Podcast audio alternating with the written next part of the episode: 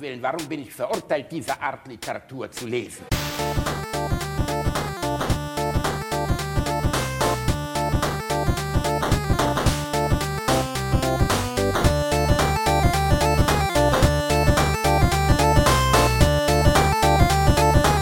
Ich lache niemals unter meinem Niveau. Hallo, meine Lieben. Oh, Reini Bär. Uh, nee. uh, uh, weißt du was Geiles? Nimm die Hand Mm, aus der vor- Hose. mm. Nimm die Hand aus der Hose. Uh, uh, woher weißt du das? Mm, oh. Vor, richtig geiles Vorweihnachtszeit, Reini. Mm, Oh, eine lange okay. Print, eine lange Printe und zwei Dominosteine. Oh, die geile Vorweihnachtszeit. Hast, die geile Vorweihnachtszeit. hast du deinen Nikolausstab in der Hand? Spritzgebäck. oh Gott, alles ist sexuell, wenn man so darüber redet. Boah, schlimm, oh, oder? Spritzgebäck. Spritzgebäck. Mm, Was ist das denn Spritzgebäck. bitte? mm. Spritzgebäck. Mm, schön, schöne dicke Klöße. Und einen dicken, ordentlichen Stammbaumkuchen, ne? ja, ja mm, lecker. Warst du schon auf dem Weihnachtsmarkt? Ich war einen Tag schon auf dem Weihnachtsmarkt. Ah, wir haben jetzt heute, was haben wir heute? Wir haben heute den 30. 30. 19 Uhr 45. Vielleicht gehe ich gleich nochmal auf den Weihnachtsmarkt. Ich bin nämlich gerade ganz in der Nähe des Kölner Weihnachtsmarkts und ich hätte jetzt schon Bock für ungesunden Drecksfraß und schokoüberzogenes Obst äh, mir, eine, mir, mir zu viel Geld auszugeben, um damit einem leichten Übelkeitsgefühl wieder zurückzugehen. Das würde mir gut gefallen. Äh, Wie, wie macht sich denn die Inflation so auf dem Weihnachtsmarkt bemerkbar? Man- Unfassbar, was, absoluter was, was, Wahnsinn. was muss man jetzt für einen Glühwein bezahlen? 20 Euro und den Erstgeborenen? Oder? Genau, die Erstgeborenen, dann noch Excalibur muss man abgeben und äh, eine komplette Yu-Gi-Oh! Kartenset. Dann kriegst du einen Glühwein. Ähm, äh, ein Glühwein kostet, glaube ich, hier 4,50 Euro und 4 Euro Pfand. Das heißt, Wow, wenn du für den Becher. Wenn du zehn, wenn du zehn Glühwein kaufst, musst du erstmal 85 Euro hinlegen. Okay, du kriegst 45 zurück. Oder 40, du kriegst 40 zurück. Ähm, aber finde ich schon eine Ansage, dass man mit dem Huni um die Ecke kommen muss für 10 Glühwein. Das ist schon ähm, ich weiß auch nicht, wer, warum muss denn jetzt so ein fucking Becher auf einmal 4 Euro Pfand kosten? Was ist denn da? Sind da äh, Kohlefasern eingenäht oder ist er aus Kevlar oder was? Verstehe ich nicht. Ich bin schon viele Jahre kein großer Freund von Weihnachtsmärkten mehr, muss ich sagen. Ah, Es ist jetzt- lange ich, her. Ich verbinde damit immer Kindheitserinnerungen. Ich war mit meinen Eltern, also mit meiner Mutter vor allem immer auf dem Weihnachtsmarkt, weil die das halt sehr mochte. Äh, jetzt nicht zum Glühwein saufen, äh, sondern eher so zum äh, Rum, äh, also rumlatschen und sich irgendwie so ein bisschen die Stände angucken und so. Ja, aber wenn man ehrlich ist, Reini, es ist doch alles gequirlte Scheiße. Was willst du denn damit? Oh, eine Kerze in, in äh, Form des heiligen Balthasar. Oh, schau mal, ein Häuschen, wo man eine Kerze reinstellen kann. Oh, uh, Und da sind wir wieder das beim ist doch Sex. alles. Ja. Ja, genau. ja, wo du überall deine Kerzen ins Häuschen gestellt hast. Nein, aber verstehst du, ich, äh, dass ich muss echt zugeben, ähm, mich hat also diese dieser Shishi vom Weihnachtsmarkt einfach nie erreicht. Also da bin ich Ah, komplett das, raus. Das, das kann ich so nicht sagen. Also ich äh, als Kind äh, fand ich immer super faszinierend den einen Stand auf dem Essener Weihnachtsmarkt, aber den gibt es wahrscheinlich auf jedem Weihnachtsmarkt, wo äh, Insekten so in so Setzkästen sind. Gab's den woanders auch oder gibt's Insekten den, in Sitz, oder, oder Setzkästen. gibt's den nur auf Ah, du dem, meinst äh, Insekten, du meinst jetzt tote Insekten zum Aufhängen. Ja, ja, genau, so tote Insekten in so, in Ja, so Kästen mit so Glas äh, drüber, ja. so Da große gab's, Käfer. ja, da, da habe ich sogar eine gute Geschichte zu. Mein Opa war ja Sammler von sowas. Der war ja Entomologe, also Sammler von Schmetterlingen und Käfern. Ne? Also eine Riesensammlung zu Hause. Und Ah. durchaus auch ein paar, also als Kind konnte ich zum Beispiel alles, alle die lateinischen Namen auswendig von den Deshalb hat er sich Vogelflüglern. immer so gern um dich gekümmert. Das erklärt so viel. Du, du, weil ich eine kleine Schabe bin, du Wichser. Jedenfalls, Wenn man, er hatte halt, ja. Ja, halt die Schnauze. Ich also er hatte zu Hause halt, mit Jesus, halt aber die ist egal, ja. Schnauze. Ja, bitte also er hatte, ruhig. er hatte über 1000 Schmetterlinge und sicherlich 400, 500 Käfer, so Goliath-Käfer, weißt du, die so groß Ja, waren ja. wie, wie eine Fand ich- Handfläche und so. immer super eklig. Ja. Fand ich immer super spannend. Ne? Und er hatte das alles zu Hause und hängen und so. Und äh, natürlich hat er immer vom seltensten Schmetterling damals der Welt, Papilio homerus, erzählt, der irgendwie unter der Hand in Papua-Neuguinea für 100.000 Mark wurde der gehandelt und den durfte man aber nicht besitzen. Dann wurde man direkt ins Gefängnis und so. Und der hat ihn auch nicht besessen. Es, ich wollte gerade sagen, das, das klingt wie nach einem Insekt, was die Einheimischen dann trocknen, klein hacken und durch die Nase ziehen oder so. Ein bisschen so, ja. Ja. Und dann haben wir ähm, auf dem Weihnachtsmarkt auch immer, ich komme aus Gelsenkirchen, mein Großeltern aus Leverkusen, auf dem Weihnachtsmarkt, wenn ich dort war, ich, bin ich auch immer zu dem Stand gegangen von einem Herrn R, werde ich nie vergessen. So ein zottliger, etwas seltsamer Typ, der hatte irgendwie auch eine Hütte in Florida und eine in Südafrika oder Südamerika, wo er dann auch Schmetterlinge fing und die dann da in diese Glaskästen packte. Und ich fand das als Kind unglaublich faszinierend. Ich fand das ganz toll. Hab mir dann auch meine Eltern belabert, dass ich dann den Schmetterling mit der größten Spannweite haben durfte, den Atlasfalter und so. Und als mein Opa verstarb, als ich 15 war, kam mein Vater auf die geniale Idee, diesen Schmierlappen vom Weihnachtsmarkt zu fragen, ob der mal eine Schätzung machen könnte von den ganzen Schmetterlingen, die mein Opa hat. Ah, und so dann ist der, Mhm, genau. Und dann ist dieser, wenn ich den jemals erwische, drehe ich ihm den Kopf vom Hals, weil der ist dann zu uns nach Hause gefahren, also zu meiner Oma nach Hause gefahren. Ich war 15, ich hatte kein Auto, ich konnte da nicht unterstützend bei sein. Ich wusste aber, dass die Sachen mehr wert sind. Hat meiner Oma erzählt, das wäre alles zusammen 100 Mark wert und hat es alles eingepackt. Alles. okay, das Alles. ist hart. Das ist Die Sammlung hart. meines Großvaters über Jahrzehnte hat er Ja, wo, alles eingepackt. wobei alles stimmt nicht. Äh, Ich erinnere mich dran, jetzt wo du das sagst, dass du in deinem Arbeitszimmer, zumindest in der alten Wohnung, ähm, da erinnere ich mich noch dran, sowas auf dem Regal stehen hattest in groß von deinem Opa. Das stimmt. Ich habe, das stimmt. Ich habe einen einzigen Schmetterlingskasten von meinem Opa konnte ich damals retten. Den hat er irgendwie übersehen. Und da sind ein paar ähm, wirklich schöne Falter drin, aber die natürlich jetzt auch schon so alt sind, dass es langsam nicht mehr.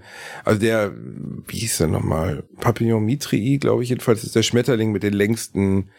Was wir in Deutschland haben, den Schwalbenschwanz, also ein Schmetterling mit so kleinen Zacken, mit den längsten Zacken. Also Ah. der der der Schmetterling in Deutschland ist der Schwalbenschwanz sehr selten. Der hat so unten so kleine Zacken, die sind vielleicht zwei Zentimeter lang. Und dieser Metrii, ich erinnere mich nicht mehr genau, wie, äh, glaube ich so, äh, hat 20 Zentimeter lange Zacken. Der sieht wirklich toll aus. Man kann sich gar nicht vorstellen, wie der fliegt.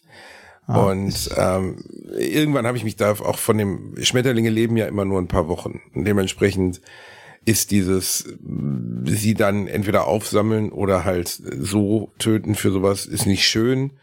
Ähm, Finde ich auch nicht richtig, aber als Kind hat es mich fasziniert. Ich fand das irgendwie total spannend. Äh, Ich fand, ich fand Schmetterlinge schon immer und finde sie auch immer noch hochgradig eklig.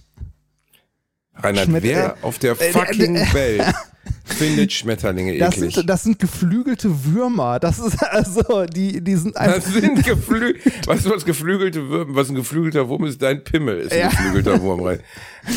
Das sind geflügelte Würmer. Hast du Dune gesehen? Nein, ähm, ich, also, oh, ich, Gott, oh Gott. nee, ich finde ich find Schmetterlinge wirklich eklig. Also ich, ich kann auch die Faszination nicht nachvollziehen, wo Leute sagen so, oh, Aber ist das süß und so. Habt ihr euch die mal vom Nahen angeguckt? Ja, unterm Elektron Elektronenmikroskop sieht alles eklig aus. Nein, nein, nein, nein, Moment, aber- Moment, Moment. Unterm Elektronenmikroskop sehen die ziemlich cool aus. Ähm, ich habe mir tatsächlich mal einen Schmetterlingsflügel im Elektronenmikroskop angeguckt, denn ähm, äh, weißt du, wie die Farben zustande kommen bei Schmetterlingen? Das sind, Nee, das sind Interferenzfarben, das sind Schuppen. Also das Licht bricht sich daran, also an diesen winzig kleinen Schuppen so und dadurch kommen die Farben zustande bei äh, Schmetterlingen.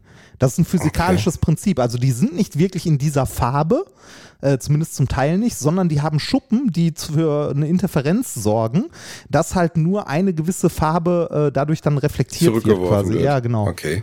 Also äh, das ist also Aber funktioniert Farbe nicht insgesamt so? ja, dass, dass, äh, dass nur nee, eine. das, ja, Moment, das ist aber was anderes. Das ist, wenn Teile absorbiert werden. Da ist das so, dass sie sich ähm, dadurch, dass sie an verschiedenen Stellen äh, reflektiert werden, halt konstruktiv und destruktiv überlagern. Und dadurch hast du auch dieses Schimmern bei den Farben. Die sind ja nicht einfach nur rot oder so, so ein Schmetterlingsflügel oder orange oder braun oder so, sondern die haben so einen ganz schimmerigen Glanz. Und der kommt dadurch zustande. Okay, das muss zugeben dafür, dass ich mich in meiner Kindheit sehr viel mit Schmetterlingen auseinandergesetzt habe. Das wusste ich nicht. Ja, du hast auch wahrscheinlich kein Elektronenmikroskop. Äh, Das ist richtig. Ich hatte leider kein Elektronenmikroskop zu Hause. Wobei man sagen muss, die, äh, ich finde schon, dass das Schmetterlinge zu den faszinierendsten Gestalten in der Natur gehören, weil diese Metamorphose, die sie durchlaufen, ist ja schon Wahnsinn. Also ja, da ja, ist das halt, ist krass. da ist die Raupe, die, die mit dem Endprodukt nichts zu tun hat. Und aus diesem dicken, wanstigen Vieh, das, das irgendwie außer Fressen und, und Kacken nichts kann, wird dieser wunderschöne, fragile Schmetterling, Ja, der auch nur so kurz lebt. Also nur die wenigsten Schmetterlinge, ich glaube eigentlich sind es Zitronenfalter oder Kohlweißlinge. Eins von beiden. Sie gehört zu den wenigen Schmetterlingen zum Beispiel in Deutschland, die länger als eine Saison leben. Ah. Viele Schmetterlinge leben nur ein paar Tage und äh, in ihrer Endform, ne? weil sie in dieser Zeit ja dann außer Nahrung aufnehmen und sich paaren nichts mehr machen. Ja. Und das ist schon ein krasses Prinzip. Auch ein, ein, ein, sehr interessantes, Metamorphose insgesamt ein interessantes Prinzip. Ja. Ja, ähm, äh, dabei möchte ich sagen, äh, wenn du es noch nicht gesehen hast, guck dir mal Schmetterlinge, also Bilder von Schmetterlingen unter dem Elektronenmikroskop an. Dann weißt du auch, warum ich die eklig finde. Okay. Also das sind, äh, also äh, das ist halt wie Fliegen und so. Ne? Also es sind halt fliegende Insekten und ich war, also so kleine Schmetterlinge ist ja noch okay, ne? Aber ich war mal mit äh, mit Sonka in so einer Schmetterlingshalle. Äh, Ich weiß gar nicht mehr, wo wir da waren, ob das in Thailand war oder so. Und da hast du plötzlich so einen Schmetterling, der, weiß ich nicht, so groß wie mein Gesicht war. Also, ja, meistens sind das in den Schmetterlingszeilen Bananenfalter Also so oder wirklich- Morphos. also wirklich so, so ein riesiges Vieh, ne? Also wo, wo so Ja, aber es ist halt nur ein Schmetterling, Reini. Also ich meine, was soll der ist, machen? äh, Es ist, es ist ein fliegendes, also ich sag mal so, alles, was kleiner ist als ich, weniger Haare und mehr Beine hat, bin ich skeptisch. Das ist, okay, okay, das ist Ja. eine interessante, seltsame Re Also ein einbeiniger Chihuahua würde dir theoretisch Angst machen. Finde ich auch eklig, ja. Einbeinige Schiebe, hallo? Das, Stimmt, wenn ich drüber nachdenke, habe auch ich jetzt Angst. Aber ähm, wie, was ich überhaupt noch nicht gefragt habe, Reini, was mir ja auch wichtig ist, was man auch immer wieder mal fragen soll bei Menschen, wie geht es dir denn überhaupt? oh, äh, das ist eine, äh, eine sehr schöne Frage. Mir geht es soweit ganz gut. Ich habe eine, äh, eine unfreiwillige äh, Pause gerade in, äh, in Ludwigshafen. ähm, und überlege, ob ich in den nächsten Tagen vielleicht äh, meine Frau besuchen fahre oder nicht. Aber insgesamt ist also mir geht es insgesamt ganz gut. Also ist, äh, in, ja, ja, kann man anders nicht sagen. Wir haben gerade eine Menge äh, Minkorrekt Live-Termine hinter uns, die haben alle Tiere Spaß gemacht. Halt viel unterwegs gewesen. Du kennst das ja auch, so Tourtage sind immer sehr anstrengend. Also vor allem, wenn man irgendwie so drei, vier Shows äh, an einzelnen Tagen direkt hintereinander hat. Äh, und äh, bei Minkorrekt ist es immer noch so, dass es äh, relativ lange dauert. Also wir müssen immer ein bisschen früher da sein, weil wir halt unseren ganzen Scheiß aufbauen müssen und äh, sind nachher noch irgendwie mindestens eine Stunde länger da, weil wir den Scheiß wieder abbauen und einpacken müssen und so. Aber du warst ja da. Du warst ja äh, eine der Shows, die letzte jetzt war ja in Hannover und da äh, warst du ja zugegen, was mich sehr gefreut hat tatsächlich. Ich war da, ich habe euch besucht, ich äh, habe endlich mal bei meinem kleinen Reini-Bär so gesehen reingeschnuppert, wie der die Show macht. Und ich Ja, habe mich natürlich schön, sehr ne? gefreut, dass ich sogar im Intro schon eine prominente Rolle besetze. Ja. Du dämliches Stück Scheiße. Ist übrigens immer ein schöner Lacher. Ja, das freut mich, Reini, weil super, du ne? produzierst ja sonst kein. Was für ein erbärmlicher Mensch. Willst du erzählen, was im Intro passiert? Ähm, Zumindest andeuten. Ja, das, äh, das Intro ist so, äh, also es geht, äh, die, die Show von uns heißt ja Panic und es geht so ein bisschen um Weltuntergang und so. Und das Intro spielt in einer postapokalyptischen Welt, in der Nikolas ankommt und zu mir sagt, wir müssen wieder auf die Bühnen gehen und Leuten irgendwie Wissenschaft erklären und so. Und dann sag ich, ja, damals nach der großen Pandemie haben die Leute sich auch alles angeguckt, selbst den Bielendorfer. Ich habe da gesessen, die Leute um mich herum guckten mich alle an, als wenn ich wüsste, was jetzt käme. Und ich habe gesagt, nein, er ist einfach ein Wichser. Er ist einfach, er ist einfach ein kleiner schön. Wichser. Ich es schön. so zusammen. Ja, ja, ja, ist ja auch alles richtig. Äh, Ich, ich fand es sehr lustig. Ich hatte viel Spaß in eurer Show. Ich hatte, hatte viel Freude an diesen Momenten, wo du eine 25.000 Volt Tesla-Spule anschließt und erst nach dem Betrieb dir einfällt zu erwähnen, dass man besser keinen Herzschrittmacher in den ersten vier Reihen Nein, nein, haben nein, nein, sollte. nein, nein, das habe ich vorher gesagt. Das habe ich vorher gesagt. Ja, weiß ich nicht. Doch, also bei das dir gibt ja immer gesagt. das Potenzial, die Familie umzubringen, so, ne? Da Ja. muss man realistisch sein. Und ähm, ich, ich fand, dass es eine sehr runde, sehr unterhaltsame, sehr schöne Show war, an der Das ist ein ich sehr ähm, schönes viel Freude. Vielen Dank. Ja, definitiv. Also ich meine, ihr könnt ja was, ich finde einfach, dass ihr das große Glück habt, ein wenig wie wir beide, auch ein Schlüssel-Schloss-Prinzip, dass ihr halt super ineinander greift. Ne? Er ist der, du bist halt, allein wie du über die Bühne schnappst. Ich meine, Nikolas ja. Frau war ja dabei. Ne? Ich habe gesagt, mal, es sieht wirklich aus, äh, Onkel Fester vor der Adams Family, aber wenn er, wenn er einen ganz schlimmen Anfall von Sehenscheidenentzündung hat. Also wirklich unfassbar, wie du da rumschlapperst. Also äh, man muss ja nicht wie der junge Rachman, nee, Rachmaninov, wie hieß der nochmal, Nureyev, der größte Balletttänzer aller Zeiten, man muss ja nicht über die Bühne fliegen. Du siehst aber aus, wirklich, wie die Schabe bei Men in Black 1. Als hätte man dich eben erst in einen Menschenkörper eingenäht und du müsstest erst lernen, wie man sich überhaupt bewegen soll. So, Ich habe sowas noch nie gesehen. Deshalb du siehst einfach ein aus, als wenn du Zucker vor einer Stunde das erste Mal haben. gelaufen, ja wirklich, als wenn du das erste Mal in deinem Leben gelaufen wärst. Ich habe sowas Ach, noch nie gesehen. Unfassbar, Ja. wirklich mit einer wie du da, wie du da lang schlapperst, doll. Und ähm, ja, eure Chemie, der Inhalt. Äh, Gibt es überhaupt noch Tickets zu verkaufen, dass wir jetzt hier Werbung machen können? Ich glaube nicht, ne? Äh, Ja, nächstes Jahr. Geht nächstes Jahr ja noch weiter. Also Muss wir haben man eine kleine sehen, Pause. muss man nee, nicht genau, sehen, muss man nicht hin. sehen. Könnte, also wenn ihr wollt, kommt vorbei, aber muss man nicht. Das Ähm, Einzige, was ich zu kritisieren habe, wo ich noch dran arbeiten würde, und das ist natürlich wichtig, dass ich dir sage, was meine Meinung bitte. ist, zu deinem Programm. Äh, es fehlt mir der Knalleffekt am Ende. Der Äh, Knalleffekt es passt am zu Ende. Ja, es reicht, es passt zu dir, dass es endet mit Ja, tschö. Aber ehrlich gesagt, am Ende muss noch mal, muss noch mal der Ficker kommen Dafür rein. gibt's ja die verstehst du? Ja, aber die, Da, ah, die ist so unspektakulär, ne? genug. Ah, die ist so unspektakulär. mm, Ja, ah. sie ist so unspektakulär. Sie ist so unspektakulär. Sie ist gut, Bitte. aber zu unspektakulär. Wann fängt deine Findest- neue Show nochmal an, die ich kritisieren möchte? Bisher steht noch nicht so viel. Also wenn du mir ein paar Fritzchen-Gags schicken möchtest, du hast jetzt die Möglichkeit dazu, Reini. Ähm, willst du jetzt auch fragen, wie es mir geht? Ja, äh, sehr gerne. Ähm, wie geht es dir denn, mein lieber Basti? Mir geht es exzellent, Reinhard. Ich äh, bin gerade äh, happy und gut drauf und ich fühle mich erfüllt von einer zarten Leichtigkeit des Seins. Das ist sehr schön. Ich schwebe durch den Raum wie der junge Nureyev. Nee, mir geht's gut. Mir geht's gut. Ich sitze hier, ich habe eine Clubmade am Start, der Otti schnarcht neben mir. Vielleicht beam ich mir gleich noch einen stabilen Döner in den Hals. Ich muss mal gucken. Äh, du hast auch gerade Pause, ne? Also Let's Dance ist Ich hab- durch, ne? Ich habe gerade Pause, Oder? ja. Let's Dance ist durch. Ähm, und äh, in zwei Tagen geht's weiter mit, ähm, mit äh, Show in Emsdetten, aber das ist schon vorbei, wenn diese Folge hier zu hören ist.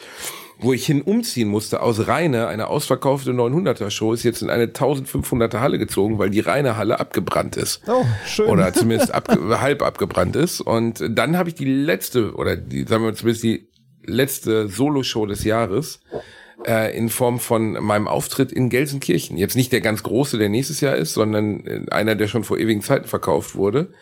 Und äh, ich bin mal gespannt. Das ist ja die erste Rückkehr des gefallenen Sohnes, Ist- nachdem Gelsenkirchen mich ist nicht das mehr Hans wollte. Sachs Haus? Oder Äh, nee, das ist äh, Kulturkirche. Kulturkirche? Ein neuer, ein neuer Spielort. Ja, Die lassen dich in eine Kulturkirche? Heil, Heil, Heiligkreu Heiligkreuzkirche. Heiligkreuzkirche. am wievielten ist Und das? Vielleicht bin ich da in der Nähe. Äh, am vierten. Am vierten. Äh. Ha.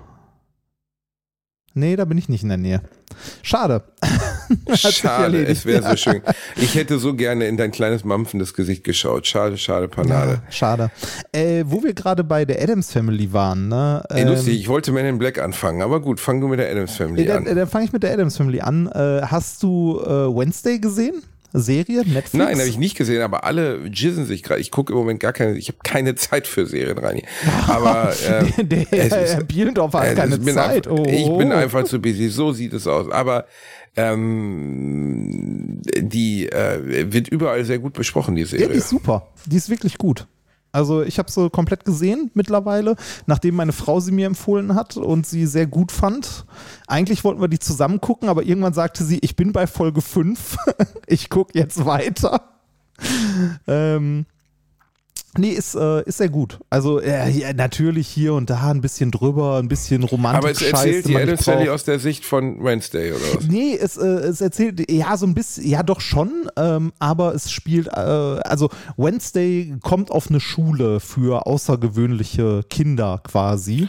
Also die Und, Adams Family selbst taucht gar nicht auf, oder? Äh, ja, doch, ihre Mutter und Vater und ihr Bruder und so und Onkel Fester tauchen auch auf, aber nur als Randfiguren immer mal zwischendurch. Ich war ja großer Fan der Filme damals. Ich habe sie dann aber viele Jahre später nochmal gesehen und fand sie leider dann doch albern. Ja, aber als Zehnjähriger hat mich allein, wie am Anfang vom zweiten Teil Family Values, der kleine Pubert geboren wird, der einen Schnurrbart hat als Baby. das hat mich komplett abgeholt. Ich fand das super lustig. Wie nennen wir ihn? Pubert. Das war ja super. Und ich weiß nicht, wie er im Englischen heißt. Ähm, wobei, glaube ich, der erste Teil ist besser gealtert als der zweite. Und ich war auch heimlich verliebt in Christina Ritchie. Total mein Frauentypus. Klein, große Augen, voll gut. Äh, wer war denn das? Äh, Wednesday, du Arschloch. Ah, okay. Die wunderschöne Christina Ritchie. Auch gut gealtert. Mittlerweile ist sie, müsste sie in ihren 50ern oder zumindest in ihren späten 40ern sein. Hat danach aber, ja, so in den 90ern hat sie noch ein paar gute Rollen gehabt, aber dann ging es irgendwie so Richtung Videothek, was sehr schade ist. Ja. Das ist aber die Mutter aller Wednesdays. Das sind doch so herrliche, ähm, diese ganzen, also was ich an der Adams Family immer mochte, auch in den Filmen, waren diese absurden Szenen, wo ein paar Dialoge habe ich so in mein Leben übernommen. Irgendwie sitzen Morticia und wie heißt er? Gomez? Gomez, Gomez Adams, ja. ne? Gomez, genau, sitzen die zusammen und Wednesday sagt zu Paxley, äh, gib mir das Salz. Und dann sagt Morticia, Wednesday, was ist das Zauberwort? Und sie sofort. sofort. Ja, es ist super. Das, also ich finde, äh, also ich mochte die alten Filme auch sehr, wobei für uns die alten Filme sind ja auch schon Neuauflagen. Äh, ursprünglich war das ja eine ja, Serie in den 30ern, ne? 50ern. Ah, okay, 50er. Aber in den 30ern waren die ursprünglichen Cartoons, auf denen das basiert.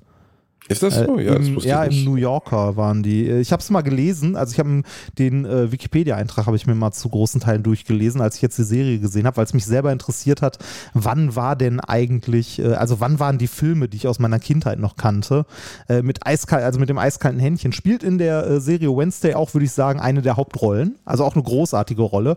Und das ist faszinierend, weil es sagt ja nichts, ne? Ähm, und ist ja eigentlich nur eine Hand, aber spielt trotzdem eine großartige Rolle äh, und auch eine witzige Rolle. Also hat ein paar Stellen, an denen ich äh, tatsächlich sehr gelacht habe.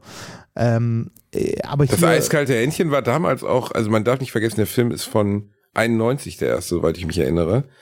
Ähm, das ist schon krass. Also das war für die damalige Zeit, den so rauszuretuschieren, weil es war ja am Ende ein Schauspieler, dessen Hand allein dargestellt ist wurde. Ist in der neuen Serie übrigens auch. Ist nicht, nicht komplett CGI, ist auch ein Schauspieler, dessen Hand es äh, ist. Da gibt es ein, ja, paar schöne, ein paar schöne äh, Bilder im Netz gerade, der auch in so einem Blue-Suit dann äh, hinter Wednesday steht und so die Hand auf der Schulter liegen hat und so.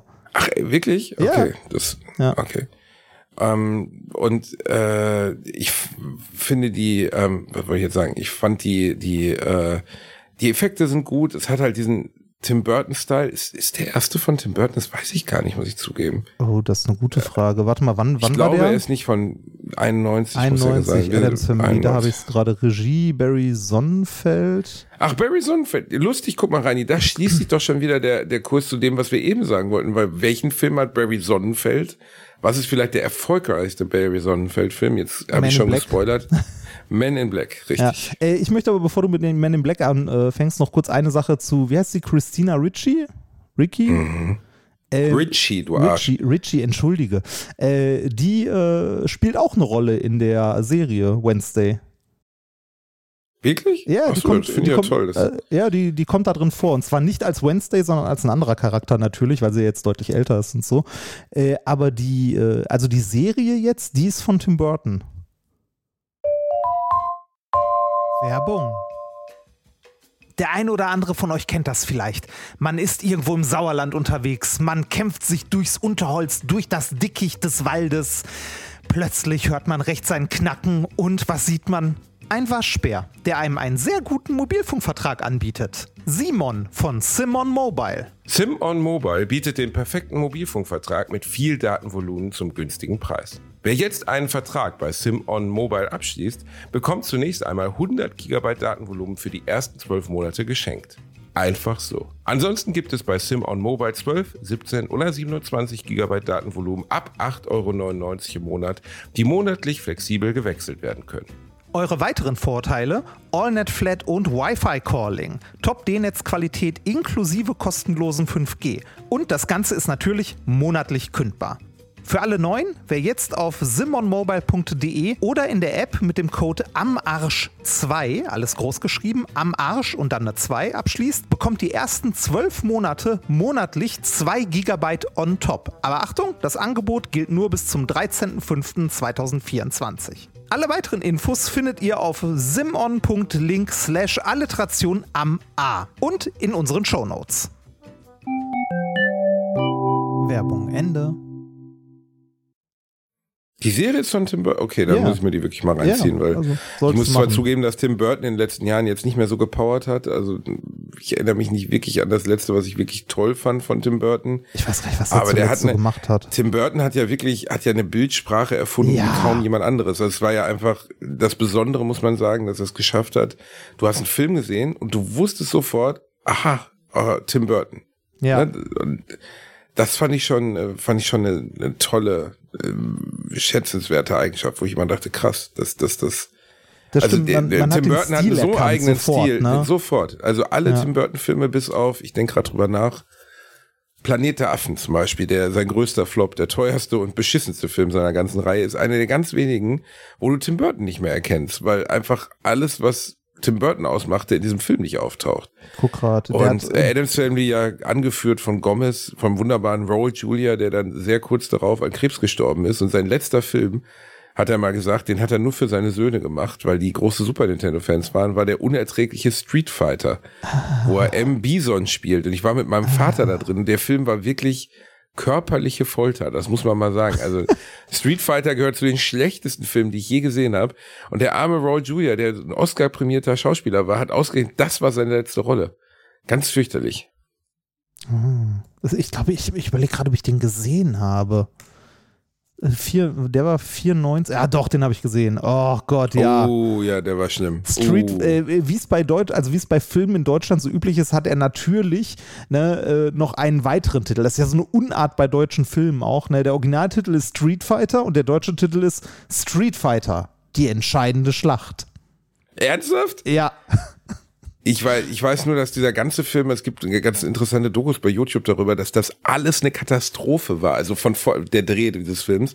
Äh, Jean-Claude Van Damme hat eine, hat eine Affäre mit Kylie Minogue angefangen. Der Verlobte von ihr flog dahin, um Jean-Claude Van Damme zu erschießen. Van Damme war wohl die ganze Zeit hardcore auf Koks, also fast nicht ansprechbar in manchen Szenen. Dann gab das gesamte Drehbuch überhaupt keinen Sinn. Raul Julia musste ständig für Krebsbehandlung weggeflogen werden und man wusste nicht, ob er wiederkommt. Das muss wohl wirklich also ein absoluter Katastrophenfilm gewesen sein. Das sieht man dann auch im Endprodukt. Es gibt bei so Katastrophenfilmen immer nur zwei Endergebnisse. Also Filme, die während ihrer Drehzeit für Regisseure und Darsteller die Katastrophe schlechthin waren. Entweder das Ding geht so richtig schlimm in die Hose und man sitzt danach und denkt so zum Beispiel, gutes Beispiel, die äh, Insel des Dr. Moreau mit ähm, einer der letzten Filme mit dem sehr, sehr, sehr fetten Marlon Brando und Val Kilmer. Da gibt's äh, gibt's eine gibt mal bei YouTube äh, Insel äh, Island of Dr. Moreau. I don't ich, ich muss Ja. echt zugeben, dass ich nicht mehr weiß.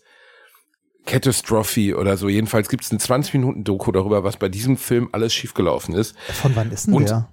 97, 98, 96, die Richtung, ich weiß nicht mehr genau. Das ist ja äh, eigentlich H.G. Wells, ne? Ein Ja, aber also äh, in dem Film ist alles schiefgelaufen, weil Kilmer war in der Scheidung mit seiner Frau, war teilweise überhaupt nicht da am Set, ist zu spät gekommen. Marlon Brando war notorisch eine Vollkatastrophe. Das Drehbuch war nicht fertig. Äh, dann haben irgendwelche Tropenstürme dreimal das Set vernichtet. Dann ist Brando vorzeitig abgereist. Dann mussten sie seinen Tod irgendwie mit einem anderen Darsteller drehen, weil er gar nicht mehr da war. Oh, mussten sie irgendwie von hinten irgendwie so einen Fetten abstechen lassen. Das war wohl wirklich der. Und dann gibt es aber so Gegenbeispiele von Drehs, die genauso gelaufen sind. Zum Beispiel äh, Apocalypse Now von ähm, von von Coppola. Äh, das auch hat eine ja Katastrophe. Ne? Genau, auch mit Brando. Brando war nicht bereit, seine, seine, seine, seine Lines zu lernen, deswegen musste immer neben der Kamera einer mit einem Schild stehen, der ihm die Lines gezeigt hat, so wie bei, bei Stefan Raab am Ende bei TV Total, musste einfach einer, der war nicht bereit mehr, seine Lines zu lernen. Er hat gesagt, ich bin Marlon Brando, ich komme hier hin, ich habe drei Tage, fickt euch. Brando war wohl eine Vollkatastrophe, ist in dem Film aber trotzdem als Colonel, Colonel Kurz äh, eine Jahrhundertrolle gewesen. Und auch da hat Coppola mal gesagt, er war kurz vorm Selbstmord während des Drehs, weil äh, Martin Sheen, der Hauptdarsteller, der Vater von Charlie Sheen, war schwerst drogenabhängig, hat irgendwie am Set sich aus Versehen mit einer, mit einer Glasscherbe das Gesicht zerschnitten. Ähm, das Set ist ständig, sie haben an Location in Vietnam oder so gedreht, ist ständig abgesoffen. Es muss wohl eine absolute Katastrophe. Bei diesem Film ist was Gutes bei rausgekommen, nämlich ein Meisterwerk, was aber sehr, sehr selten passiert. Normalerweise kommt dann halt Waterworld dabei raus, wenn ein Dreh scheiße war. Ja. Waterworld übrigens einer der Filme, die ich mit zwölf im Kino gesehen habe. Aber Waterworld fand ich Ähm, damals toll. ja, Heute kann ich genau, mir ich nicht mehr weiß. angucken. Richtig, genau. Das ist genau das, das nennt man das Waterworld-Paradigma. Du könntest ihn dir heute nicht mehr geben. Es würde nicht mehr gehen. Du würdest, ich habe ihn mir letztens gegeben. Uh, nee, nee. Ja. Der wirkt so albern in so vielen Dingen. Also, den, den kannst du dir wirklich nur mit sechs Dosen Bier. Aber äh, damals, weißt du, ich meine, das war die Zeit, als Kevin Costner unfehlbar Ich- war. ich- Viele, die uns jetzt zuhören, wissen gar nicht mehr, wer Kevin Costner war. Aber Kevin Costner hat halt mit der mit dem Wolftanz, ich weiß, neun, elf, neun, zehn, elf Oscars gewonnen. Und danach war er plötzlich unangreifbar und konnte einfach alles drehen. Und dann hat er halt der Produktionsfirma gesagt, wir drehen jetzt einen Film nur auf Wasser. Nur auf Wasser. Alles auf Wasser. Und das klingt jetzt erstmal nicht so schlimm. Das Hauptproblem war, er hat es gedreht, ich weiß nicht, in irgendeinem Atoll, wo halt der, der Tsunami oder ein Hurricane drüber zog und einfach das komplette 200 Millionen Euro Filmset weg war. Das ist einfach abgesoffen vor den Augen der kompletten Crew. Da war nichts mehr. Das liegt heute noch auf, die Hälfte von Waterworld liegt heute auf dem Ozeanboden. Bis heute so. Und dann mussten die den ganzen drehenden Film nochmal neu drehen und so. Das war Katastrophe hoch 10. Und der war nicht wirklich gut. 95 muss es gewesen sein. Ich war mit meinem Papa drin im UCI-Kino ja, 95 war der. Ja. Ist Wahnsinn. Ja. Budget ja. von über 100 Millionen US-Dollar. Ja, sogar deutlich mehr wahrscheinlich am Ende. Ja, und ähm, das ist ja heute nichts mehr 100 Millionen. Damals ja, war es der zur Zeit wahrscheinlich teuerste Film der Welt. Und dann war er halt leider auch nicht sonderlich gut. Obwohl ich ihn am Kino halt, das ist ja genau das Ding. Im Kino fand ich ihn super als Kind. Aber ich war halt auch erst elf Jahre alt. Und dann sitzt man ein paar Jahre später da und der ist halt auch so voller Absurditäten, weißt du, also die ganze Welt existiert nicht mehr. Ähm, also ist ja nichts mehr da, ne? es gibt keine Erde mehr oder sonst was. Ja, äh, also, ja doch, Moment, äh, Moment. Sie, Erde such, ist, sie suchen nach Erde, einem Stück Erde. Genau, Erde ist das, äh, Erde ist das wertvollste, was es irgendwie gibt, ne? Also so, so hm. trockene Erde. Ähm, und irgendwie, ich habe noch ganz dunkle Erinnerungen, irgend so ein Mädel hatte eine Karte auf dem Rücken tätowiert. Ja, Oder? Aurora. Ich glaube, sie hieß Aurora, aber ich kann mich auch irren. Jedenfalls, nee, sie muss ähnlich gießen haben, weil ihr Name rückwärts gelesen.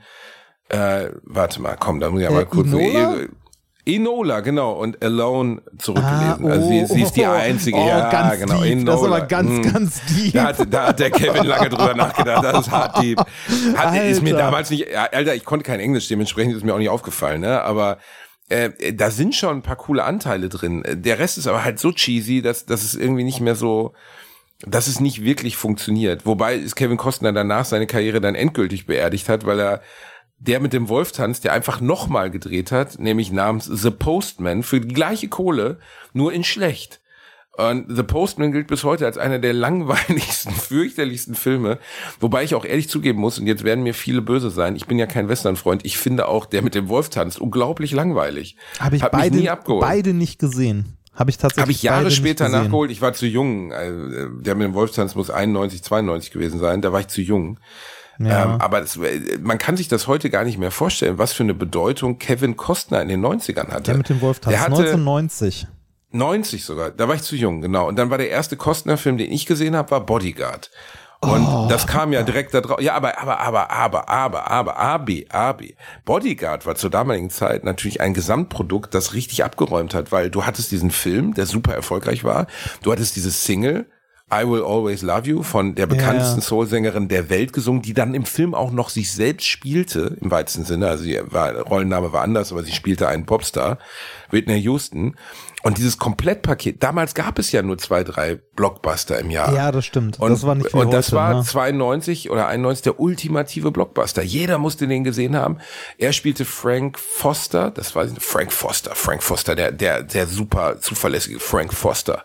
Und dann gab es ein paar Szenen, die ich nie vergessen werde. Ich habe den danach, glaube ich, nicht nochmal gesehen, wie er dann sein Samurai-Schwert zeigt. Und dann will er ihr zeigen, wie scharf das ist und lässt so einen Seidenschal da drüber gleiten. Und dann wird es so in der Luft zerschnitten. Und aber oh. es war dieses, dieses Gesamtpaket, was es heute nicht mehr gibt, dass du ins Kino gegangen bist und danach hast du dir dann die CD gekauft, so wie bei Titanic auch. So, ja, jeder stimmt, hat sich dann Titanic die CD gekauft. So Ding, so. Ne? Ja, Stimmt, aber, das, aber war so das war ganz, ja, Titanic war der erfolgreichste Film aller Zeiten, bis Avatar kam, ne? Und äh, Titanic war war so auch dieses, was es heute aus meiner Sicht nicht mehr gibt, dieses Komplettpaket. Die Single kaufen, den Film gucken, die Schauspieler, ja, googeln gab's ja nicht. Ja. Ähm, äh, ich weiß nicht, wie oft ich damals Bodyguard gesehen habe. Bestimmt vier, fünf Mal im Kino. Oder im nächsten Jahr kam dann Jurassic Park, was mich natürlich dann als Kind komplett weggebeamt hat. Ja, klar. Alle in meiner Klasse sind dann in die Dino-Phase übergegangen, so Dinos, Dinos, Dinos. Alles, hab, immer. Ich habe gerade mal, äh, weil, weil wir ihn gerade so oft erwähnt hatten, Kevin Costner mal gegoogelt, also einen Wikipedia-Eintrag aufgemacht und mal geguckt, was der später noch so gespielt hat. Also, ne, natürlich ja. so, so, also es gab eine Zeit, wie du sagst, da konnte der alles spielen. Ne? Da war er einfach bei allem dabei. Ne? Und das, das war so Anfang der 90er, der mit dem Wolf tanzt, äh, JFK, Robin Hood. Robin, äh, Hood, Robin Hood Robin war Hood. auch oh. Ne, Bodyguard. Bringe mir Waterworld. einen Löffel. Wofür Ja. einen Löffel? Weil es mit einer Gabel nicht so weh tut, sein Herz aus ihm zu reißen. Super, Ja, super. Ja. Das, äh, äh, wobei, da bin ich mir nicht sicher, war das nicht aus Helden in Strumpfhosen? Nee, nee, nee. Das ist, das ist ein ernsthafter Dialog vom Sheriff von Nottingham. Es klingt aber wie aus einer Komödie. Ja, Ja, Dann, dann 13 Days und so, aber irgendwann kam dann, also so, ich weiß nicht, vielleicht habe ich die Filme einfach nicht mehr gesehen, aber so ab den 2000ern, da kenne ich nix mehr von. Also gar nichts. Also, ja, okay, doch wohl, Man of Steel. Äh, halt Superman dürfte das sein, aber das so. Pff, Genau, ne? da hat er den Vater gespielt. Ja. Ja, ein, ein guter ist noch dabei, den man empfehlen kann. Mr. Brooks. Der muss so von 210, 212 oder so der sein. Mr. Brooks, auch wieder schön mit dem deutschen Titel dabei. Mr. Brooks, der Mörder in dir. Oh, unangenehm. Äh, Mr. Brooks, von wann ist der? Äh, Mr. Brooks 2007. Oh, doch, wow, schon wieder 15 Jahre. Äh, den würde ich sehr empfehlen. Den kann man wirklich gucken, weil da geht's um einen Familienvater, einen ultra biederen, ich weiß nicht, Autohändler oder sowas, der in seiner Freizeit Leute umbringt. So ein bisschen wie Dexter, Ah. aber er bringt halt keine schlechten Leute um, sondern er bringt einfach so Leute um. Und er führt dann immer, während er zum Kill fährt, fährt er, führt er mit seinem inneren Teufel, gespielt von William Hurt, der vor kurzem verstorben ist, großer Darsteller, führt er Dialoge darüber. Und ähm, dieses, diese Darstellung der Düsternis in diesem Biedermann und auch dieses plötzliche Umschlagen, dass der, also das spielt auch Kostner gut. Man, ähnlich wie bei Dexter, die, die Serie, die ich bis zur fünften Staffel auch gerne gesehen habe, schafft es er da in dieser Rolle, finde ich, sehr, dass man die ganze Zeit für ihn votet. Also dass man so denkt, eigentlich ist er doch ein, kein schlechter Mhm. Guter, Mensch. Ne, so so, Ein bisschen, so wie, ja. wie, wie man das in äh, Stories häufig macht, wenn man von einer Person als erstes und möglichst detailliert erzählt, dann ist es so, dass der Leser oder der Zuschauer auch automatisch Sympathie für die Person entwickelt.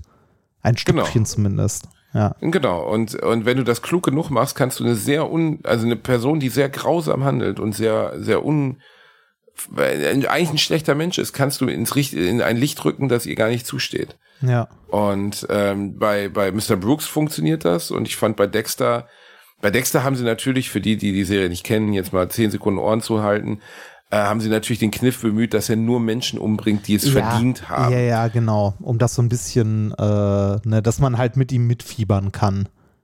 Was wiederum natürlich, wenn man ehrlich ist, auch eine, in Anführungszeichen, etwas miese Nummer ist, weil das natürlich, ne, das ist so, das ist so die, äh, Mord ist nicht dadurch gerechtfertigt, dass du böse Menschen umbringst. Nee. Aber nee, die Serie schafft nicht. es halt, es darüber zu rechtfertigen. Ja. Ähm, äh, wo ich gerade in die Liste gucke, da ist noch ein guter Film dabei. Ähm, also ein sehr guter Film, finde ich sogar, den man auch uneingeschränkt empfehlen kann. Äh, da spielt der, äh, da spielt Kevin Costner allerdings, ja, er ist schon eine Hauptrolle, aber ähm, äh, ist nicht die zentrale Figur des Films. Ähm, Hidden Figures. Hidden Figures, da spielt er mit? Ja, der spielt den Chef von der, von der NASA-Einheit da, wo die Den habe ich nicht gesehen. Das geht ja um die, Ah, um die okay. schwarzen oder die dunkelhäutigen Frauen, die äh, ich wurde letztens wieder kritisiert, ich soll nicht schwarz sagen, ich darf nicht dunkelhäutig sagen, farbig darf man. Ja. Ich, äh, die Frauen aus wirklich, ich, ich, ich konnte dann auch nicht mehr, ich weiß ja auch nicht, also ich wusste nicht, dass man dunkelhäutig nicht sagen darf, muss ich zugeben. Schwarz vielleicht schon, aber dunkelhäutig dachte ich wäre okay. Die, Men die, die, die Frauen aus der POC-Community, so muss ich sagen, Menschen, Person of Color, die, die bei der NASA mitgerechnet haben am, am Mondprojekt und auch wirklich wichtige Rollen übernommen haben und denen im weitesten Sinne nie gedankt wurde. Ne? Ja, man, man muss sich das überlegen, ne? Das war ja ähm, also Mondlandung und äh, das Ganze drum und rum, äh, drumherum, ne? Wer hat als erstes einen Menschen im Weltraum, dieses ganze äh, Race to Space und so, war in einer Zeit, als Computer noch keine Rolle gespielt haben. Also nicht Computer, wie wir sie heute kennen, sondern Computer waren damals die Leute, die äh, gerechnet haben. Und das haben zum Großteil bei der NASA auch Frauen gemacht. Und ähm, äh, da geht's genau, in dem Film geht's halt äh, um die, äh, sag ich mal, e äh, Emanzipation der Frauen in diesem Umfeld, die für ihre Rechte gekämpft haben. Es ist ein großartiger Film. Also Hidden Figures äh, ist wirklich ein großartiger Film. Ist also nicht nur historisch gut und so und gut gemacht und so, sondern dazu auch unterhaltsam, also ohne den erhobenen Zeigefinger. Ähm, Und- ähm, ähm, und und ähm, ich erinnere mich wirklich wenig dran. Hat ähm, Ging es jetzt nur um die Mondlandung oder geht es auch um, um äh, sonstige NASA-Projekte? Oder geht es jetzt explizit um die Mondlandung, an denen ähm, mitgearbeitet ich glaube, Ich glaube, in dem ging es explizit um die Mondlandung, ist aber an der Stelle eigentlich auch fast egal. Weil äh, um welches Projekt es da gerade geht, ist tatsächlich nicht so wichtig. Aber ähm, ich glaube, es geht um die Mondlandung und äh, ich weiß es ehrlich gesagt gerade nicht mehr. Ich meine, es war die Mondlandung. Ähm, ist aber, wie gesagt, in Weißt du, was mir gerade einfällt, bevor die Community wieder schreibt, weil da muss ich gerade drüber nachdenken. Er hieß nicht Frank Foster, er hieß Frank Farmer. Frank okay. Farmer. Okay. Das ist unwichtig, aber du weißt ja, die Leute hören uns zu und sagen, der Bierlauf ja, ja, wieder Mist erzählt. Ja, ja, ich weiß. ich weiß. Äh, es ging, äh, ich gucke gerade hier nochmal in der Wikipedia, es ging um äh, Mercury und, die und das Apollo-Programm. Also ja, muss auch im weitesten Sinne Mondlandung gewesen sein. Ähm, Könntest du dir vorstellen, äh, also lustigerweise hatte ich mal einen Albtraum, dass ich in einer Kapsel festgeschnallt bin oder in einem Space Shuttle und ins All geflogen werde und nur schreie, ich weiß gar nicht, wie das geht. Wirklich, habe ich wirklich ein sehr, man hat ja so ein paar Albträume im Leben, an die man sich erinnert und der gehört dazu, dass okay. ich mich komplett ausgeliefert gefühlt habe dieser Situation, äh, auch der Tatsache, dass ich nun mal kein Astronaut bin. Ähm, ich, wenn man mir das anbieten würde, es gibt ja äh, ähm, Gattaca, einen sehr schönen Film mit Ethan Hawke darüber. Oh, der ist großartig. Geht, dass, der ist wirklich großartig. Wir haben auch viel ja. zu wenig Menschen gesehen. Ich glaube, ich weiß gar nicht, ob sich Uma Thurman und Ethan Hawke da kennengelernt haben. Egal, der ist aber auch schon, Rolle. Der ist mittlerweile aber auch schon relativ alt, weil ich erinnere mich oh, dran, dass wir 97. den, in, äh, dass wir den in einer, äh, in einer Schule sogar geguckt haben. Werbung. Basti hat sie, mich will keine. Was suchen wir? Richtig, die private Krankenversicherung. Die private Krankenversicherung ist eine von vielen Versicherungen, die man managen muss. Und da muss man irgendwie ja den Überblick behalten. Mit Clark hast du all deine Versicherungen im Überblick und kannst sie von überall aus digital managen. Als dein Versicherungsmakler überprüft Clark regelmäßig, ob du alle Versicherungen hast, die du brauchst und zeigt dir, wo du Geld sparen kannst oder wo du noch mehr Leistungen rausholen kannst. Dafür durchforsten die Versicherungsexpertinnen von Clark tausende Tarife, um genau den zu finden, der am besten zu dir und deinem Lifestyle passt. Damit Clark als dein Versicherungsmakler auftreten kann, das heißt zum Beispiel Verträge für dich kündigen und neue abschließen, erteilst du Clark ein Maklermandat. Das heißt aber gleichzeitig, dass dieses Mandat von deinem, deiner alten Maklerin an Clark übergeht. Das ist nichts, was Clark sich ausgedacht hat, sondern ganz normale Praxis in der Versicherungsbranche. Du kannst deine Vollmacht zum Maklermandat aber natürlich jederzeit kostenfrei widerrufen. Wenn du dir die kostenlose Clark-App runterlädst und zwei bestehende Versicherungen hochlädst, erhältst du mit dem Gutscheincode AAA54 also AAA54, alles groß geschrieben. Außerdem bis zu 30 Euro Shoppingguthaben für Brands wie Apple, Ikea und so weiter. Die Teilnahmebedingungen und alle weiteren Infos findet ihr wie immer in den Show Notes. Werbung Ende. Das, der 97. ist alt. Ja, ja, 97, 97. Gattaca. Es, äh, komm, nicht so schlecht. Ich bin ja, bei sowas ist, wirklich ist nicht. Ne? Also es ist wirklich, also äh, super Film sollte man auch unbedingt mal gucken, wenn man nee, ihn es noch ging nicht jetzt kennt. nicht, Es ging nicht so schlecht darum, dass ich so eine Scheiße immer sofort weiß reinhalt. Ich ja. wollte mich gerade selber loben. Ja, ich weiß, das wollte ich unterbinden, aber du musstest ja unbedingt nochmal darauf hinweisen. Jedenfalls, äh, Gattaca, sehr empfehlenswerter Film, wo es ja darum geht, dass, dass das größte Ziel eigentlich der Menschen ist, zum Astronauten ausgebildet zu werden. Also, ja, ne, ja, äh, also äh, das Ziel des Protagonisten ist es, äh, Astronaut zu werden, also ins All fliegen zu dürfen. Ja, aber nicht nur des Protagonisten, sondern es wird so ein bisschen im Film propagiert, dass es keine höhere Ehre gibt als das. Also das ist schon. Ja, also genau, also die, die, die, Hauptstory des Spiels ist ja eigentlich, das äh, ist eine dystopische, also ein dystopischer Science-Fiction-Film, wo wir in einer Gesellschaft leben, wo ähm, Menschen nicht mehr auf natürlichem Wege geboren werden, beziehungsweise wenn sie auf natürlichem Wege geboren werden, sind sie Außenseiter von der Gesellschaft halt als minderwertig deklariert, weil ähm, die Menschen eigentlich alle nur noch ähm, im Genlabor designt werden. Da sieht man auch die 90er so durchscheinen, was so die die Angst in den 90ern war zum Thema Gentechnik und so, sind ja manche Leute heute immer noch der Meinung, auch in der Politik leider sehr irrational, dass Gentechnik immer böse ist. Ähm, ne, sieht man ja bei genfreier sagen, Mais, genfreies irgendwas. Ja. Dass ich den ähm, dass ich diesen äh, Subplot komplett vergessen habe, muss ich zugeben. Das war mir gar nicht mehr, stimmt, so, wo du es erzählst. ja, es geht genau. eigentlich um Gentechnik. Genau, es geht, es geht um, um Gentechnik. Äh, dass, Human Design, ja. Genau, dass, dass nur die Leute äh, quasi auch Piloten und so werden dürfen, die halt dafür geeignet sind, aufgrund ihrer genetischen Bestimmung. Und dass auch nur diese Leute ordentliche Jobs bekommen. Und das sieht man auch dadurch, dass die, wenn die in die Büros gehen, ähm, halt eine Blutprobe jedes Mal abgeben mit ihrem Finger. Also sie werden jedes Mal den Finger gestochen, um eine Blutprobe abzugeben, um zu gucken, ob es denn wirklich diese Person ist, die halt diese genetischen Voraussetzungen hat. Und, ähm, Also genetischer Prä- Prädeterminismus, wenn man so möchte. ja, ne? genau. Und die, ähm, also das, äh, die Handlung des Films ist, dass einer von diesen natürlich Geborenen, einer von diesen Außenseitern, ähm, trotzdem Pilot, also versucht Pilot zu werden und in diesem System in Anführungszeichen, sagen wir mal, betrügt. Ja, stimmt. Ich erinnere mich. Gut. Ja, Aber- aber, aber, wir waren ja eigentlich bei, bei, bei ähm, Mondlandung und Astronaut sein. Könntest du dir, also wenn man dich jetzt anrufen würde und man würde sagen, Herr Remford, wir haben Sie durch eine weltweite Lotterie dazu ausgewählt, äh, eine unbewusste Lotterie, also einfach unter allen Erdenbürgern, dass Sie zur ersten Mars-Mission gehören, die auch dann entweder da bleibt oder mindestens 20 Jahre braucht, wie sie, wie, bis sie wieder hier ist. Was würdest du sagen? Äh, ich würde Nein sagen. Aus diversen Gründen. Weil du nicht in den Sitz passt. Ist es das? ja, genau, genau, das ist es. Nee, ich, Jedes Kilo kostet Sprit beim, beim Fliegen, das darf man nie vergessen. Ja, ich, ähm, ich wäre da eher äh, nicht so begeistert von. Ähm, aus diversen Gründen. Erstens, äh, ich hätte keine Lust, alleine zu fliegen und ich könnte ja meine nee, nee, Frau nee, nicht also es würden schon mit, nee, es würden aber schon andere mitkommen. Nur nicht ja, deine Frau. Ja, halt. richtig, genau. Aber dann, dann wäre ich ja schon lange weg und so. Also bis zum Mars Und ist ja was wäre mit mir? Du kannst der Hitzeschild sein, wenn du willst. Da bin ich die ersten also- 15 Minuten ja noch dabei. Cool. Also ich, ich, ich, ich sag mal so, ne, ähm, Kannst der die, Hitzeschild sein. ich sag mal so, die, die NASA hat nicht so gute Erfahrungen damit gemacht. Ähm, Womit? äh, mit Fette Leute ins All schießen? Ja, tatsächlich mit, mit Leute durch eine Lotterie ähm, ins, äh, ins All schießen. Das war, War das bei der Challenger so? Waren die, waren das Lotteriegewinner? Nein. äh, ich überlege gerade, ob es die Challenger oder die Columbia war. Warte mal, war es die Challenger bei einem von. Äh, ich, ich glaube, es Ich war weiß die nur, dass, Challenger. äh, ich weiß, dass bei der Challenger so eine Grundschullehrerin und dabei war ja, zum genau, Beispiel. genau. Und das, aber das waren doch jetzt keine Lotteriegewinner oder die sind gar nicht ausgelost äh, worden. äh, Ja, warte mal, also so richtig ausgelost nicht, aber so halb. Man konnte sich darauf bewerben.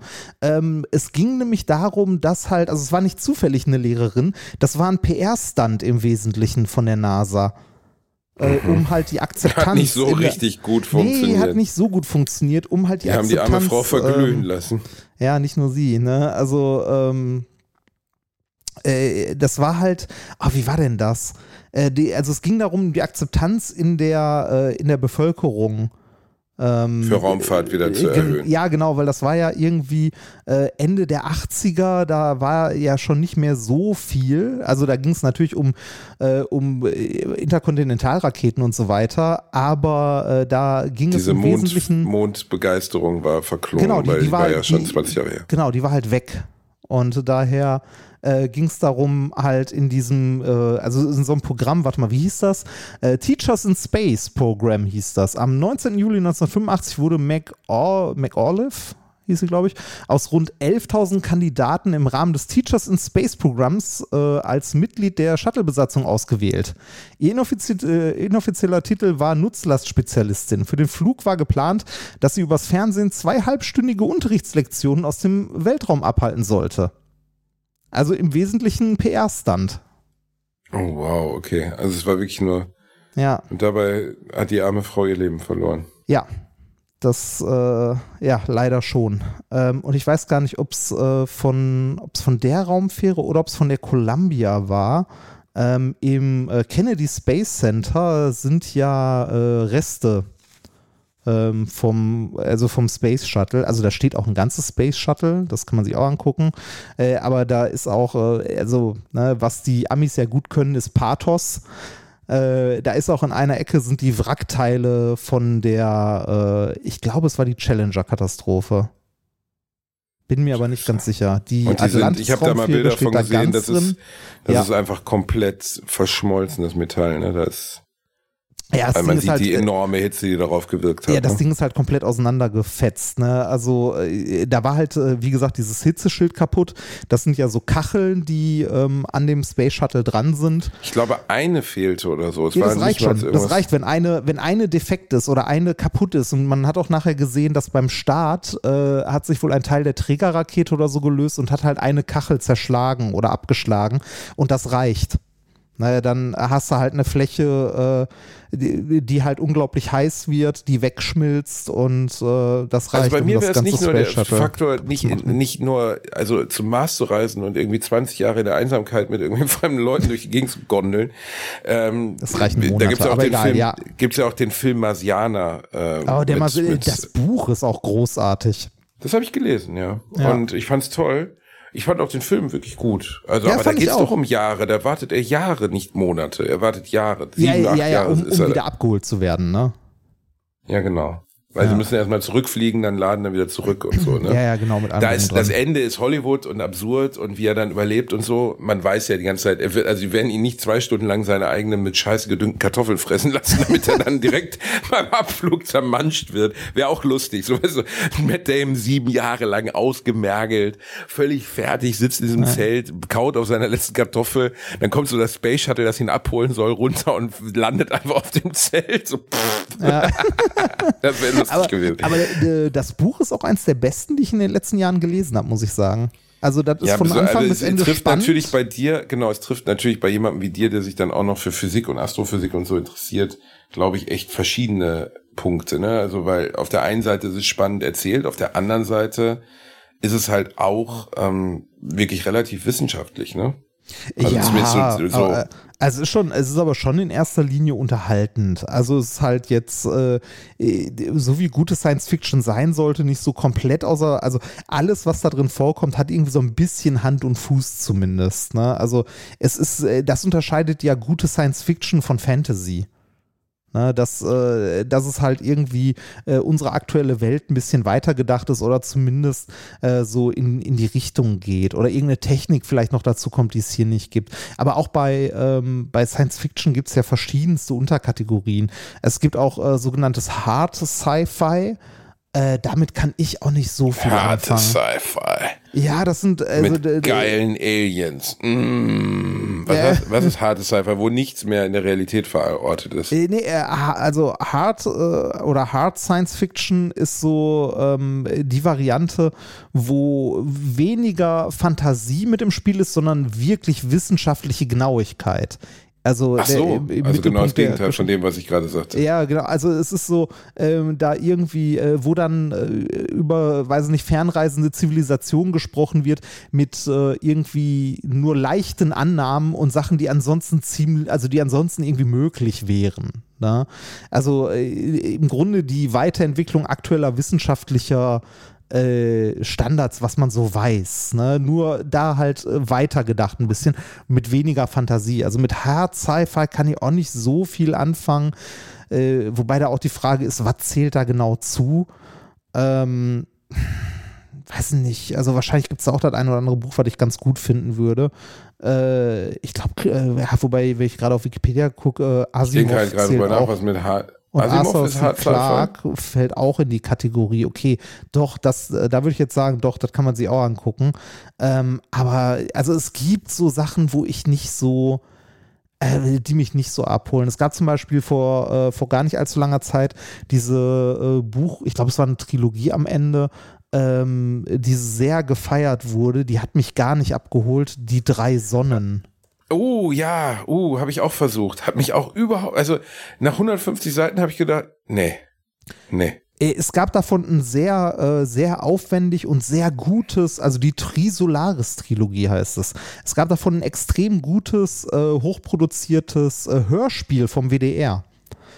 Ähm, ich habe es angefangen zu lesen, da fand ich es zu anstrengend. Ich habe mir dann gedacht, so, ah komm, dieses Hörspiel kannst du dir mal geben, das geht auch ein paar Stunden oder so.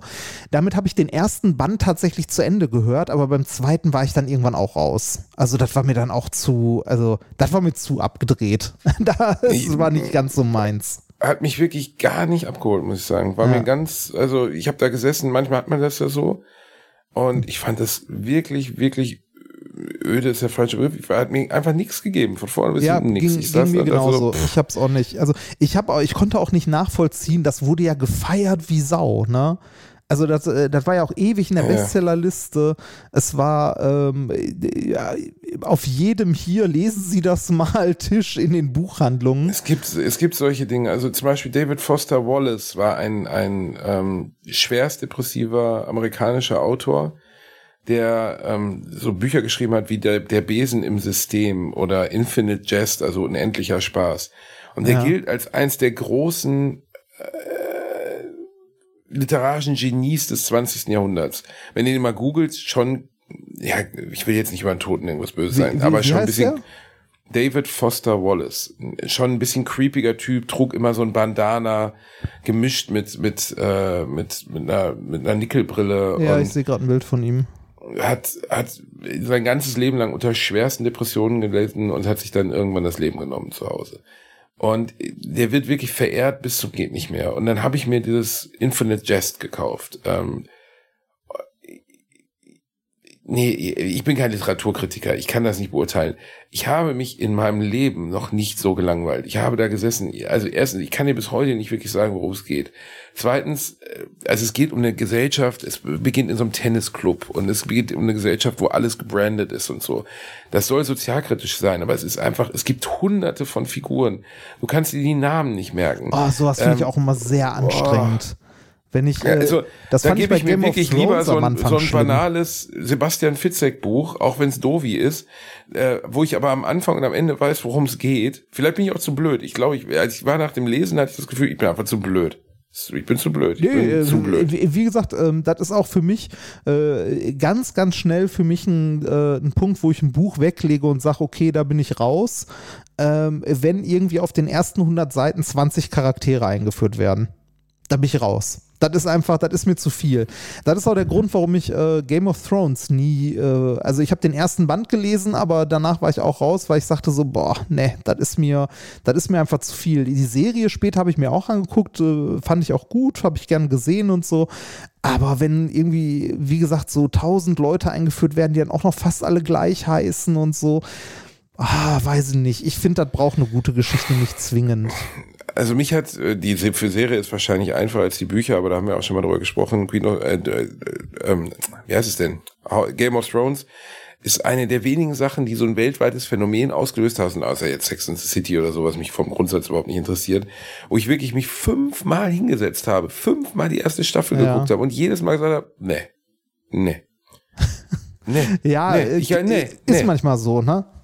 Ja, aber jedes Mal dachte ich, ey, die Leute haben Binge-Watching gemacht. Die letzte Folge hat Snoop Dogg gestreamt und hat hunderte Leute in seine Villa eingeladen, um das zusammen zu gucken. Jeder Prominente sagt, jetzt endet Game of Thrones. Alle waren unglücklich, weil das Ende offensichtlich gequillte Scheiße war. Ja, das, aber nicht. äh, das, das Ende, für das Ende gab es noch keine Buchvorlage. Und das, äh, die achte Staffel ist quasi, also es wird die ganze Zeit was aufgebaut und aufgebaut und denkst so, ah ja, mal gucken, wie es weitergeht. Die Charaktere sind teilweise auch gut. Da sind Charaktere bei, die kannst du einfach hassen aus tiefster Seele.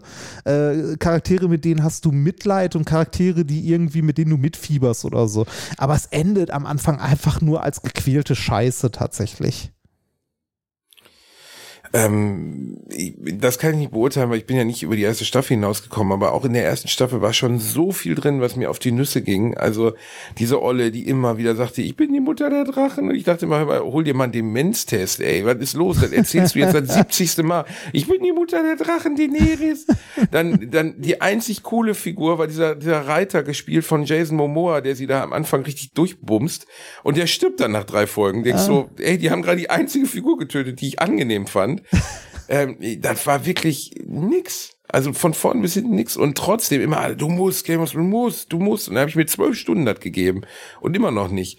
Weil ich bin durchaus empfänglich für so mittelalten, wenn man es Mittelalter-Fantasy nehmen will. Also sowas wie, wie, wie Herr der Ringe finde ich gerne, gucke ich gerne. Ja. Aber Game of Thrones. Hast, hast du nee. da die Serie gesehen? Nee, habe ich nicht Habe ich gesehen. auch noch nicht. Also ich habe mir die erste Folge mal gegeben, aber das hat mich auch nicht so richtig abgeholt. Ah, weiß ich nicht. Ja. Ähm. Möchtest, äh, sollen wir heute anstatt eines Musiktipps mal einen Buchtipps geben? Ein Buchtipp, okay. Aber ich gebe immer den gleichen Buchtipp, ist langweilig eigentlich. Also, da haben wir auch schon mal gemacht, ne? Es gibt, äh, es gibt noch ein Buch. Na, dann gebe ich einen anderen Buchtipp. Ich gebe einen anderen Buchtipp. Ich gebe einen anderen. Äh, ich würde den Marsianer empfehlen. Der ist wirklich sehr lesenswert. das ist aber, hui, Reini, da hast du aber jetzt wirklich jetzt tief in die Tasche gegriffen. Ne? Nicht schlecht, meine ja. Güte, überraschend. Ja gut, dann empfehle ich Last Lecture von Randy Pausch, ein äh, Informatikprofessor aus den USA, der ähm, vor, oh mein Gott, wann war das? 2008 oder so an Bauchspeicheldrüsenkrebs gestorben ist. Hatte gerade seine Frau das dritte Kind bekommen. Er war 48, 50, also nicht viel älter. Okay. Und ein ganz faszinierender Typ, der sehr früh mit dieser definitiv tödlichen Diagnose umgegangen ist und dann in seiner Uni eine letzte ähm, eine letzte Vorlesung eine Abschiedsvorlesung, die, ja. Die Lehren, im Deutschen heißt es die Lehren meines Lebens, im Englischen heißt es Last Lecture. Eine nein, nein, nein, nein, Moment. In, in die deutsche Version heißt Last Lecture, die Lehren meines Lebens. Ja, gut, okay, wieder alle für blöde. Also, wie gesagt, äh, der wusste, er wird sterben und ähm, hat, ich habe das wahnsinnig gern gelesen und bin am Ende wirklich in Tränen ausgebrochen im, Bo im, im Bett, weil man diesem Menschen so nahe kommt in seiner Erzählung und weil er so, so schonungslos ist in dem, ja. was er erzählt. Ähm, und einfach, man denkt, oh Gott, wie grausam ist das, dass dieser tolle, kluge, er macht sogar bei dieser Abschiedsvorlesung, macht er noch zehn, äh, zehn Liegestütze oder 20 Liegestütze, um zu zeigen, wie fit er eigentlich ist und wie fit er dann wiederum trotzdem nicht ist. Also, dass sein Körper zerfressen ist vom Krebs, aber seine Muskeln sind es halt nicht. Mhm. Und ähm, er erzählt halt ganz viel über den Wert des Lebens, ne? Und was, was wichtig ist, dass wir und was mich da am meisten mitgenommen hat und was ich mir irgendwie, glaube ich, mitgenommen habe, ist, mach nicht dein eigenes Leben besser, mach das Leben von anderen besser. Mhm. Dann wird dein eigenes Leben besser. Und das ist eine der Dinge, die ich versucht habe, meistens in meinem Privatleben mit anderen umzusetzen. Nicht immer, aber wo ich gedacht habe, also ich bin, glaube ich, ein, ein fürsorglicher Mensch und ich glaube, ich bin jemand, der, der anderen hilft, wenn er kann. Und ich finde, dass das sehr schön da zusammengefasst ist. Mhm. Äh, ich glaube, das bestelle ich mir mal. Das klingt, äh, das klingt lesenswert. Es ist sehr amerikanisch, ne? Das darf man nicht außen vor lassen. Es ist amerikanisch von seinem Setting her, ne? Also es geht ein bisschen um Baseball oder Football. Es geht ein bisschen um diese, weißt du, die Amerikaner sind ja anders als wir, ne? Und das merkt man auch. Aber ja. trotzdem ist es ein sehr empfehlenswertes, schönes Buch. Das, das merkt man in, also wo wir gerade hier bei Lecture sind, das merkt man in Vorlesungen tatsächlich sehr. Ähm, wenn du dir mal amerikanische Physikvorlesungen anguckst, sie sind äh, komplett anders als deutsche ähm, Physikvorlesungen, auch Vorträge auf äh, Konferenzen. Das können die Amis tatsächlich deutlich besser als die meisten Deutschen. Naja, äh, ich wollte auch immer mal das Buch von Rudi Assauer lesen. Ähm, äh, Biografie oder was nee, ist das? Nee, ist äh, wie ausgewechselt. Ähm, das, äh, also Rudi Assauer hatte ja Demenz. Ne, und, Alzheimer. Äh, ja, ja, ja, ja, genau, meinte ich Alzheimer. Ähm, und ähm, ich glaube, das ist in, ähm, ich, wenn ich mich nicht irre, ist das, also er hat es nicht selber geschrieben, sondern es sind halt Interviews, beziehungsweise man hat mit ihm geredet und äh, ich glaube auch mit Angehörigen oder so. Ich weiß nur, dass es, äh, dass es im Wesentlichen darum ging, äh, halt diese Krankheit zu begleiten. Ähm, es ist wie ausgewechselt, verblassene Erinnerungen an mein Leben. Äh, mhm. Das fand ich auch interessant und wollte ich mal lesen. Ach, äh, es gibt ja relativ viel über, über Alzheimer. Ähm, ja. Und äh, interessanterweise sind ganz oft, also einer der wenigen Fälle, wo mir ein Buch einfällt, das über Krebs beispielsweise geht und trotzdem Welterfolg war, ist das Schicksal ist ein mieser Verräter von. Oh, das ist auch sehr gut. Das ist äh, das sehr ist, traurig, aber sehr gut. Genau. Das habe ich auch gelesen. Und das ist wirklich sehr gut und ähm, auch als der Bücher, wo ich Tränen in den Augen hatte, am Ende, auch wenn es eine fiktionale Geschichte ist. Ja. Aber ähm, oft ist es ja einfach so, dass besonders Bücher über so Schwerstkrankheiten, die uns alle ereilen können, fernab unseres Lebens äh, wie nennt man das, fernab unseres Lebenswandels, ne? also sowas wie Bauchspeicheldrüsenkrebs kannst du durch nichts beeinflussen. Ähm, die, dass die schlecht laufen, weil niemand will das lesen, weil du willst dich damit nicht beschäftigen. Ja, man verdrängt das, ne? man ist gerne unsterblich. Ja, oder zumindest man beschäftigt sich ungern mit Sachen, die einen aus dem Spiel nehmen können, während man halt noch nicht 80 ist. Ne? Ja, also, das, ist, das ist ja der Grund, warum die wenigsten Leute äh, in jungen Jahren, sag ich mal, äh, sich mal um ihr Testament kümmern. Hast du ein Stimmt. Testament geschrieben? Nee, immer noch nicht. Nee, muss ich aber machen. Ja. Das ist richtig. Ich schon. Ich habe mich irgendwann Ja? mal hingesetzt, ja. Äh, aber auch nur, weil ich mit meiner Frau da äh, halt äh, sehr lange und sehr offen drüber geredet habe. Und als meine Eltern gestorben sind und so, äh, hatte sie sich mal drum gekümmert, weil sie es wichtig fand, eins zu schreiben und fragte mich dann so, willst du das nicht auch mal machen? Und äh, da habe ich mich irgendwann mal hingesetzt und das gemacht. Das ist ja nichts, was besonders lange dauert oder so. Es reicht ja auch, das handschriftlich zu machen.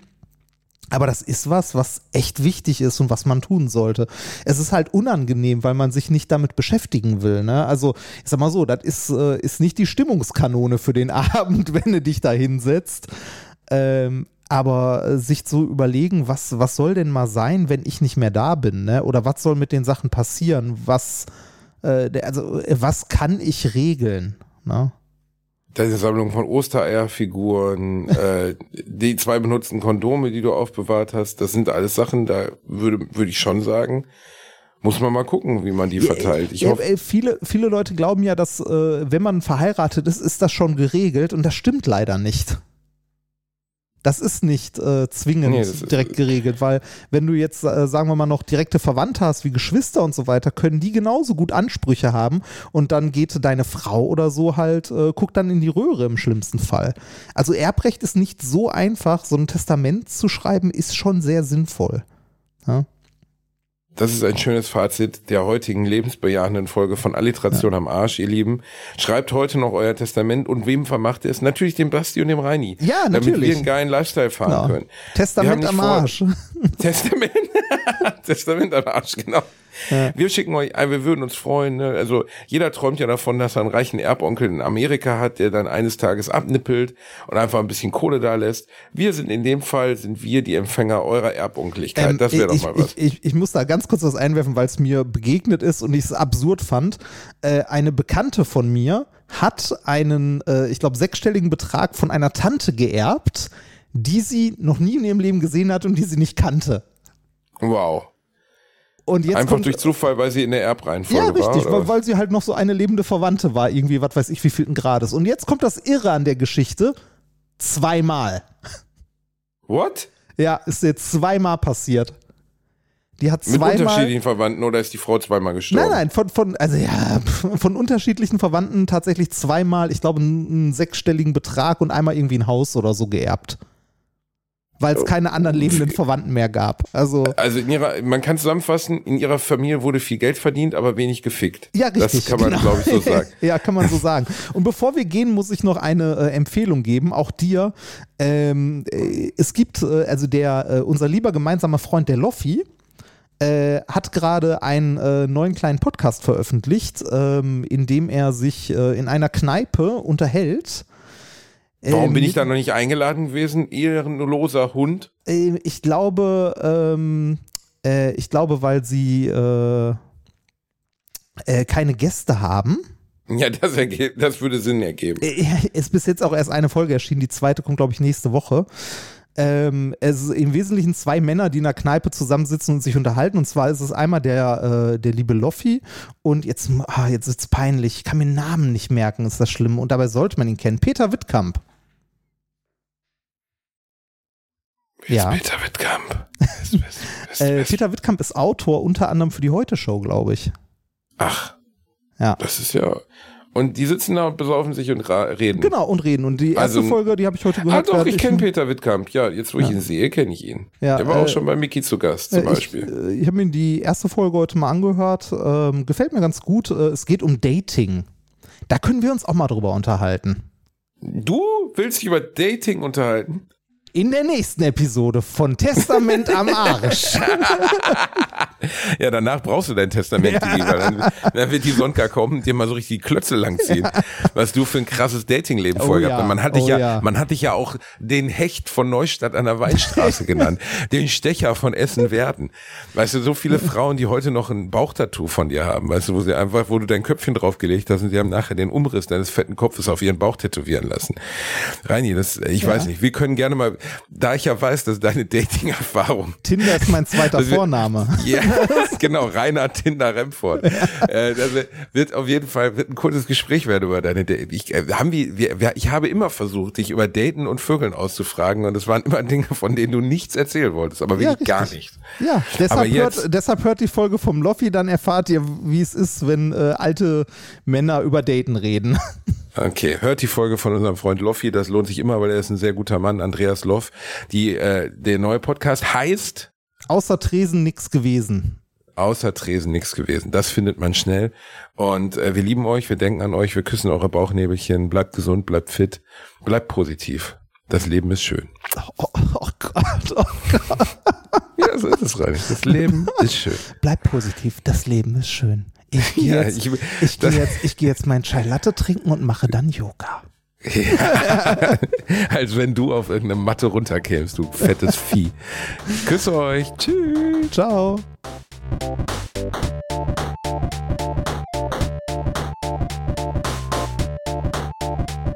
Ich habe gelacht, aber unter meinem Niveau.